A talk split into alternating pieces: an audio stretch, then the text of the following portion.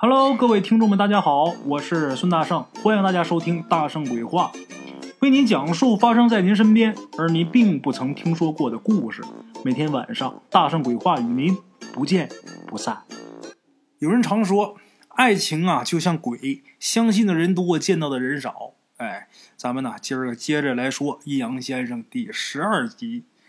今天咱们这个故事啊，涉及到两个地方，一个是陕西省的大荔县。另一个呢是陕西省的华县。话说有这么一年暑假期间，在省城西安上大学的大二学生冯长林，在家待了得有半个月了。这冯长林呢，家在华县渭河南岸。有这么一天午后，天气很燥热，加上呢无所事事，冯长林呢他就想去渭河里边啊游上一圈。从小在水边长大的孩子，水性都非常好。冯长林呢也不例外，技术方面很全面啊。他在学校啊还专门开办了一个游泳培训班，哎，水性很好。冯长林来到河边，这个河边啊有很多稀疏的梧桐树，这个梧桐树上啊藏着无数的知了，知了这么一叫，就更给这个炎热的午后啊增添了几分烦躁。冯长林想尽快下水，于是加快脚步。可是快到河边的时候，他就看见有这么一个三十岁左右的这么一个女的在河边啊，好像找什么东西呢。这眼睛四处这么撒嘛，大概是丢什么值钱的东西了。冯长林是这么想的啊。由于啊，天生他是个热心肠，冯长林呢走到这个女人的跟前，就跟她说：“大姐啊，您找什么东西呢？”这女的呀。穿的很时髦，头发黝黑黝黑的，只不过她这个面色呀有点苍白，这个脸有点白，看着有点吓人。不过总体来说啊，这女的还是很漂亮的。这女的一看有人跟她打招呼，就随口就说了一句：“就说我一只鞋掉河里了。”冯长林一听笑了，就说：“嗨，大姐，我当您丢什么值钱的东西了？那鞋掉了，您就再买一双吧。”您在这河边找鞋多危险啊！买一双也没多少钱。这女的也笑了，小伙子，你不知道，我这个鞋呀，它不是普通的鞋。来，你看我这只。这女的说着话，就拿手指着她脚上剩下的那只，她不是丢了一只吗？这还剩一只。然后这女的把鞋就脱下来，哎，这女的呢，就两只脚都光脚站在。渭河河滩上，这河滩上全都是细的跟面粉一样的黄土啊，很厚一层啊。大太阳一晒，这个黄土是很烫脚的，很烫人的。这女的居然就光着脚啊，就在上面站着，把鞋脱了。冯长林接过这只鞋，仔仔细细、反反复复的看，也没看出来有什么不一样的。这女的说了：“我这鞋呀，是祖传的鞋，现在根本就没有这种鞋了。”说完之后，这女的也很失望，也不想放弃，也不理冯长林了。接着呀，继续在周围找他丢的那只鞋。哎，冯长林觉得奇怪啊，就想看看这女的究竟她想干什么呀，就跟上去了。这女的一边走一边找，这个冯长林呐在后边跟着。这女的一看冯长林不走，然后转过身来呀，就跟冯长林说：“就说哎，小伙子。”你试试我这只鞋，看看你能不能穿。这个话很奇怪，冯长林听完之后也是一脸迷惑，心想这女的太怪了。但是出于好奇心，他还是把自己这鞋脱了，把这女的递过来那只鞋穿到自己脚上，试了一下，结果没想到啊，这女的她那鞋呀，穿到她自己脚上还特别合适。一看冯长林穿这鞋特别合适，这女的呀，突然间就挺伤感，然后就说呀：“行了，孩子，脱了吧。”脱完之后，这女的呀，拿回那只鞋之后，叹了一口气，然后啊，也没有再去找另一只，就走了，直接就走了。冯长林没弄明白呀，这女的怎么回事？仔细一想，这女的一系列的行为。冯长林觉得这女的是不是有神经病啊？啊，哎呀，刚才这一幕，感觉自己好像也神经病了，感觉在像做梦似的啊！这事儿挺奇怪的，大概是天太热了吧？是不是给我晒晕了呀？得了，不想那么多了，先跳河里边游个痛快再说。来到岸边，衣服脱完，刚下水，他就发现今儿这水不对，怎么的呢？平常往里下这水都是一点一点深，今儿一下这水就已经没脖了。这一下，人本能反应，这手就像划水呀。他水性那么好，但是这会儿他感觉啊，自己这手脚特别僵硬。你别说配合啊，就连基本的动作都做不了，在水里边拼命挣扎，还是没有效果。最后，直到这个水没了头顶，冯长林死了。那么冯长林已经死了，这些事儿是怎么传出来的？咱们接着讲。在冯长林的葬礼上啊，他爸妈哭的是昏天黑地的，所有见到这一幕的人呐，无不动容。哎，话说当天夜里，也就是冯长林下葬的前一天晚上，冯长林的妹妹冯长丽在这个灵柩前面守夜。当时冯长林这个遗体还没有入殓，没装棺材啊。冯长丽呢，就看自己哥哥盖着这块蒙尸布。看着这个遗体呀，潸然泪下，就想起来以前呢跟哥哥一起玩闹的那些日子。冯长丽这个精神呢，已经接近崩溃了。没想到好好一哥哥说没就没了。正在这伤心难过呢，冯长丽突然发现，冯长林身边多了一具女尸，而且两个人穿着同一双鞋子，一个左脚，一个右脚。我的妈呀！这女尸哪儿来的？把这个精神呐，已经接近崩溃的冯长利，直接呀就给吓得嚎啕大哭，那个声音那个大那个分贝那个高啊，他甚至都有点分不清楚了，这是幻觉还是真的呀？他这一喊，所有人都陷入慌乱当中，整个就乱套了。等出来一看，看明白了，没一个不害怕的。他妈诈尸见过，诈尸听说过，这尸体旁边突然间多一具尸体，这听都没听说过呀，这可怎么回事啊？冯家上下乱成一团，一时间呢，不知道该怎么办才好。那女孩那尸体也没人敢碰，但是看那尸体啊，挺新鲜，跟冯长林这个尸体一样，看那样啊，估计也是刚死不久。这女尸的脸啊，特别白。露在这个稍显漆黑的屋里，显得很阴森，没人敢碰这尸体。所有人都看到这具尸体啊，没人敢上前遇着这种怪事儿，找五叔，五叔来也没改变什么。五叔也懵啊，这怎么回事想了很多办法，但是一点头绪没有。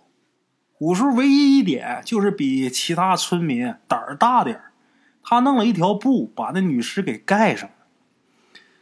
盖上之后，大伙儿就懵了，这怎么弄啊？就有人提议，就说不行，咱就报警吧。在这商量呢，说你这多具尸体，你往哪弄？怎么回事啊？咱报警吧。还没报警呢，没过多长时间啊，就有一伙人风风火火就来了。到这之后，一个一个的都气喘如牛，看那样好像是赶了挺长时间的路。没等他们坐定，就大呼小叫，就喊。我女儿在你们这儿了，赶紧交出来！这么一喊，大伙就明白。来，这这儿有一个，他女儿就是躺在冯长林旁边的那具女尸。这伙人啊，看见尸体之后嚎啕大哭。原本已经渐渐平静的冯长林家呀，一时间呢又热闹了。在这个漆黑的夏夜，哭声啊一次比一次响啊。这伙人呢，哭了一会儿之后，带着这个尸体就离开了。这个冯长林他们家呀，也开始自己家料理自己家的丧事儿，谁也弄不明白，就这尸体是怎么来这儿的。这时候也没有时间详细的去研究这个事儿啊，先处理自己家这个尸体啊，处理完之后再研究吧。这会儿他爱哪来哪来的，反正弄走就得了，哎，然后这边该怎么办怎么办。方长林他娘啊，哭晕多少次。脑袋勒一个绷带，不勒呀，就说头疼的要命，要炸，就勒一个绷带，这绷带勒的那个紧呢。把那个绷带取下来，重新勒的时候，都能看见，就这个脑门上啊，有一道很深的勒痕。自己儿子英年遭此不幸，可怜天下父母心呐。这些暂且不提，咱们单说这冯长林到入殓的时候，哎，当时呢，村民把这个预定好的这个棺材盖子打开的时候啊，把这些帮忙的人吓得扔下棺材盖就跑了。小五跟五叔就知道肯定又出事了。等过去到那儿一看，棺材里边那具女尸又出现了。这女尸啊，躺在这个棺材底部，还是这么立着身子躺着的，她不是平躺着，把旁边啊还留个空，那意思啊是给这个陈长林呐留个地方。这个时候，整个葬礼进行到一半就是入殓，这个是一个比较关键的一个阶段，没想到出这种事。陈长林他母亲呐，都哭晕多少回呀，就开始说胡话了，就说孩儿啊，你快回来吧，就有点意识不清。五叔一看这活人重要啊，赶紧拿出银针，先刺激冯长林他娘的头，慢慢的总算是缓过来了。然后缓过来之后啊。冯长林他娘就说：“刚才他意识模糊的时候啊，他看见了一个场景。五叔就问他说：‘你看见什么了？’冯长林他娘就一边哭一边说：‘就说我呀，梦见一个女的穿着一只鞋在渭河边上走，说要找另一只鞋。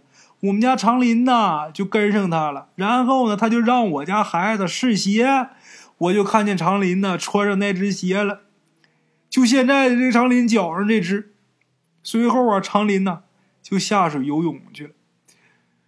这个方长林他娘说的这些啊，就是咱们故事开头的那一幕啊。五叔一听长林娘这么说，再仔细一想，五叔明白了，那女的呀是谁呢？就在河边上找鞋那女的。据五叔说，这女的叫鬼梅。哎。就跟咱人间的媒婆是一个意思，她是鬼媒。这个鬼媒啊，不是恶鬼，他是专门给没来得及成亲就死掉的姑娘后生们介绍对象的。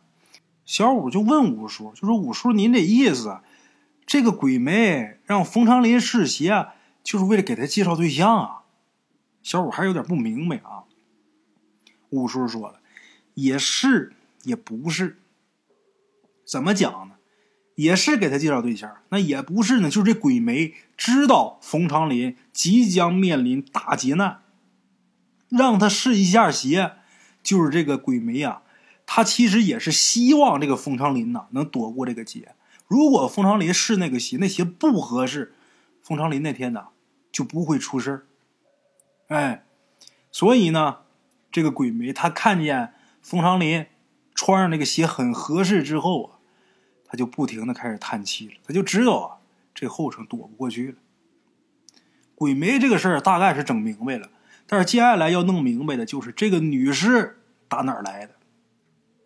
根据传说啊，鬼媒是只负责说和的，二人呢只是在阴间成婚，这遗体啊并不需要举行仪式。这两具尸体穿着同一双鞋。这有点匪夷所思，五叔也弄不明白，小五就更不明白了。现在就只能是看着，看看主家怎么处理这个事儿了，看以后这个事情发展会怎么样呢？也只能观望。哎，现在冯长林不等着入殓呢吗？但是你说这时辰吧又不能错，怎么办呢？这事儿就僵这儿了，僵这。后来冯长林他父亲呐站出来说话，就说呀，先把冯长林先入殓。入殓之后呢，棺材呀别封口，等一会儿这姑娘家的家属啊肯定会来找来。这么大姑娘也没有了，家里边人指不定也得多伤心呢。咱们都能理解心情，咱们也赶上这事儿了。等会儿吧，先别盖盖儿。还别说，果然两个小时以后，这姑娘家的那伙人呐又重新来到冯长林家，来了之后找着尸体了，就准备给抬走。可是大伙儿没想到的是什么？这两具尸体的手啊，居然牢牢的拉在了一起，就怎么都分不开。这俩孩子这手不知道为什么就攥一起了。这俩尸体，大伙儿没办法。五叔呢，却意外的想出了一个办法。五叔一看这手分不开啊，他就把这个长林脚上的那只鞋就给脱下来了。这鞋刚脱下来，这俩死尸的手啊，立马就分开了。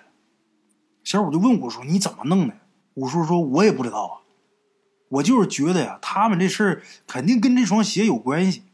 其实小五也早就想到了，估计跟这双鞋有关系。”但是他可没想到啊，脱鞋这么一招，五叔也是误打误撞，把这鞋一脱，哎，这俩死尸的手分开了。冯长林父母啊，一看冯长林脚上那鞋脱下来了，立马啊就给他换上了原先准备的一双大皮鞋。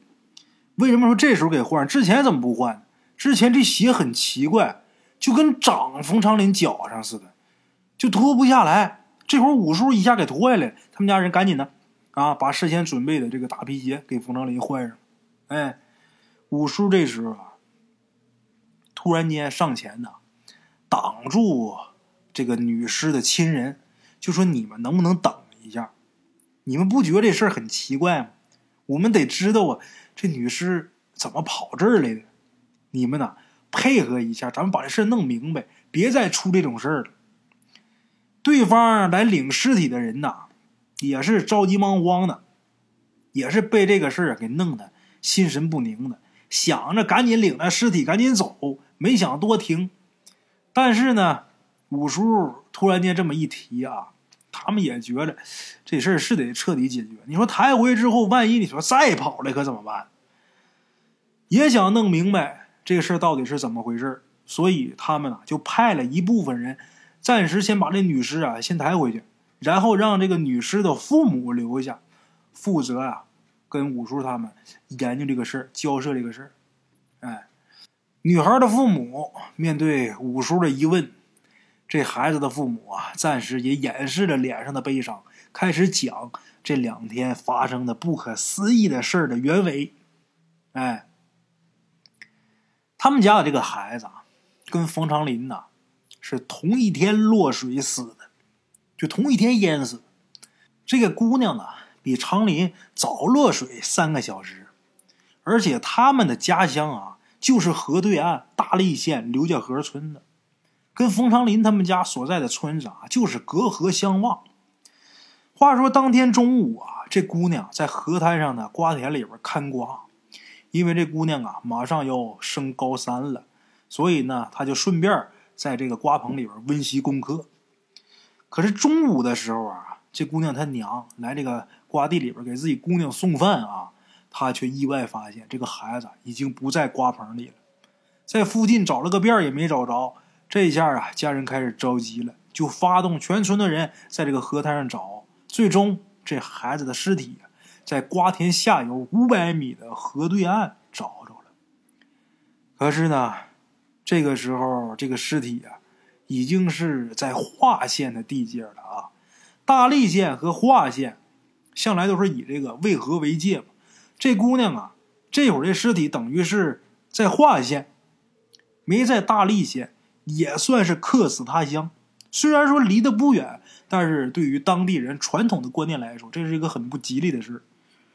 找着孩子的时候，这孩子脚上就穿着一双这样的鞋。注意啊，一双不是一只。那会儿这姑娘脚上是一双鞋，而且这双鞋任凭他们家人怎么用力，就是脱不下来。哎，想给她换新买的鞋，也换不了。可是，在停灵的时候啊，就不知道什么时候他脚上就少了一只鞋，就剩下一只，剩下那只也脱不下来。当天夜里边，这孩子就跟诈尸一样啊，突然间就坐起来了。然后一蹦一跳的，朝着河对岸呢就奔过去了。大伙还没弄明白是怎么回事呢，这姑娘已经过河了。她河上有桥啊，就已经过河了。这大伙一路追来，就追到了冯家，冯长林他们家。他们所了解的情况也就这么多。五叔听完之后啊，深深的思考了一会儿，然后就跟女尸的父母就说：“你们说的不对，这里边你们绝对是没说全，肯定是有情况隐瞒了。”五叔为什么这么说呀？因为据五叔所了解啊，这个鬼媒呀，他轻易不会在白天出现。他在白天出现只有几种情况：一个是大阴天，一个是下大雨的时候，一个是怨气极重的时候，他会出现。那么说，冯长林那天洗澡那天天气很热，大太阳天晒的那沙子都烫脚，极端天气可以排除掉。那么唯一一个可能性就是怨气极大。冯长林他是没有任何怨气的。就是在他出事之前啊，家里人看着都很正常，也没受任何气儿，他哪来那么大怨气？那冯长林没有怨气儿，这姑娘跟他是在同一条河淹死的，而且时间只差三个小时，也就是说，肯定是这姑娘怨气很大，所以说才招来这个鬼媒，冯长林才紧跟着死。这是五叔推断的啊。所以五叔就说女尸的父母有所隐瞒，没说实话。五叔这么一质问，对方父母啊，明显能看得出来，人说谎一旦被识破啊，这表情能看得出来。停顿了一会儿之后啊，对方这个父亲呢，又拉着五叔，就说呀：“您跟我来吧，咱找一个人少的地方。”我跟您详细说说吧，就这么的，这女尸的父母拉着五叔到了一个比较僻静的地方，这地方只有五叔跟呃这女尸的爹妈。这时候，女尸的母亲眼泪就止不住了，就下来了。这女尸的母亲说呀：“也不知道是哪个挨千刀的，如果让我抓着他，他不得好死，我拿刀剜了他呀。”说完之后，断断续续说出这件事情完整的这么一个过程。这个姑娘啊，在那看瓜棚，这事儿不假。但是她母亲去送饭的时候，就发现这个姑娘有点不对劲儿。首先是衣衫不整，头发凌乱，而且有被殴打的痕迹。而且这孩子这会儿一直哭，然后问他什么呀，他也不说。母亲一看这个情况，就着急了呀。一个巴掌就下去了，这一巴掌打下去，这孩子才稍稍的调整过来情绪。怎么回事原来呀，这姑娘在瓜棚里边看瓜呢，结果不知道打哪儿来这么一个人，把她给侮辱了。这姑娘她母亲得知这个事儿的真相之后啊，痛不欲生，不停的骂呀：“哪个畜生啊，杀千刀了呀！”这孩子他妈呀！一听自己孩子让人给祸害了，那能没怨气吗？这个怨气也没处撒去，结果就发泄到他自己这个倒霉的女儿身上。这就是他妈的不对啊！你说这种情况，你那不好好安慰孩子，你还能这样吗？结果就发到这个倒霉的姑娘的身上，又把这姑娘给打了一顿。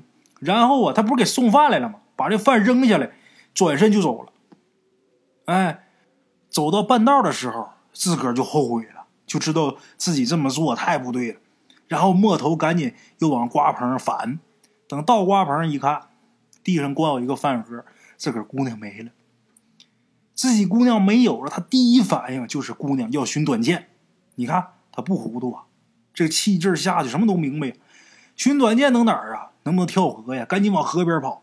等到河边，就看自己女儿已经跳完水了，在水面上飘着，顺着水往下冲呢。哎，这个女尸的父母把这个事情经过说完之后，五叔就更确定自己的推断了。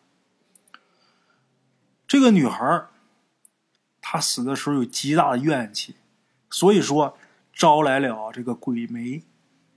那么说，这个事儿跟冯长林他们家有什么关系呢？冯长林父母。也知道这个事儿的前因后果之后啊，就问五叔，就说这事儿跟我们家长林有什么关系？为什么这鬼媒要把他俩拉一块儿去。冯家爹妈觉得不公平啊，跟五叔抱怨。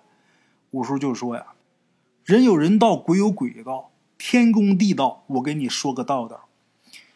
你这样，你把你儿子落水时候穿的那身衣服，你给我找出来。哎，他儿子落水时候穿那身衣裳已经给换掉了，这会儿已经穿上死人穿的那个寿衣了啊。那个衣服是本来呀上坟的时候要烧的，这会儿也已经干了啊。把这衣服找出来之后，五叔啊就里里外外开始翻，结果就在这个裤兜啊后边后屁股兜那个地方，就掏出来一张纸条，就一张纸，不能说一个纸条啊。这时候这纸条已经也干了，但是还能看出来啊被水浸的那个痕迹啊。那么说这张纸上是什么内容？这张纸上画着这个河周围的地形以及。游到河对岸最佳的路线，在对岸的那个图表当中，明显的标注了一个目的地——瓜棚。到这儿，这件事情一切都清楚了。冯长林把那个姑娘给祸害了，而且还是经过精心策划。自己干了坏事回家以后，这个由于干坏事了嘛，心里边不踏实。浑身燥热，所以啊，想去河里边洗洗澡，给自己静静心。他没想到那姑娘因为这个事儿啊，能跳河，没想到那姑娘能死，更没想到她死完之后，这个怨气把鬼媒给招来了，最后让她自己也是一命呜呼，一命抵一命了。冯长林没想到，那个鬼媒呀，他之所以叹息哈，估计啊，可能是。也觉得这俩孩子这么好，可惜了。尤其是冯长林，你说怎么能干出这种傻事呢？试穿那个鞋呀，这鬼媒呀，只不过是确认一下是不是凶手就是冯长林。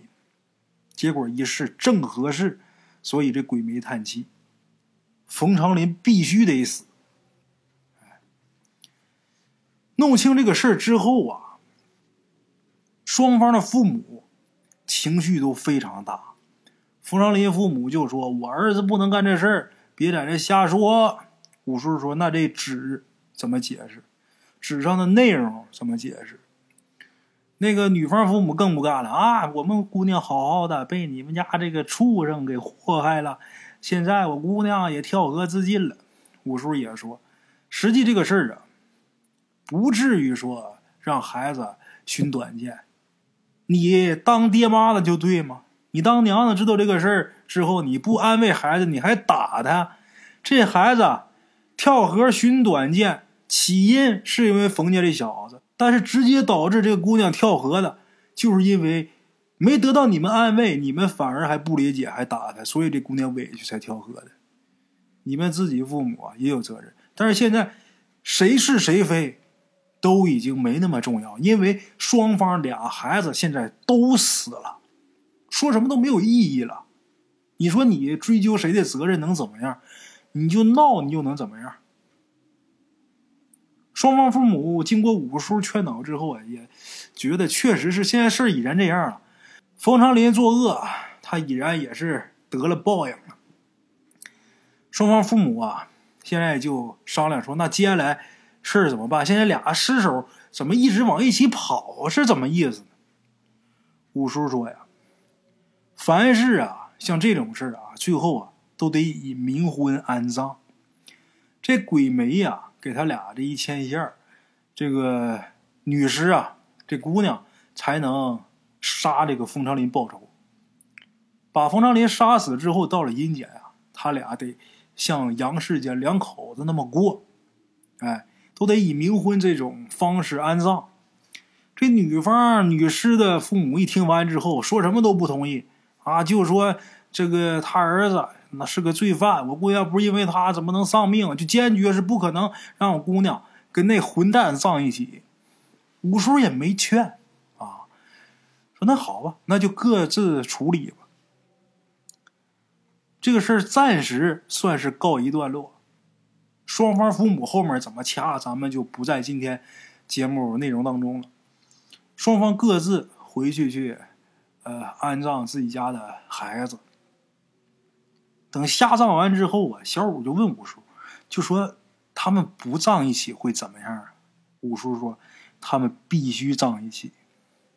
不信呢，你把封长林那个棺材挖出来，你看里边保准是两具尸体。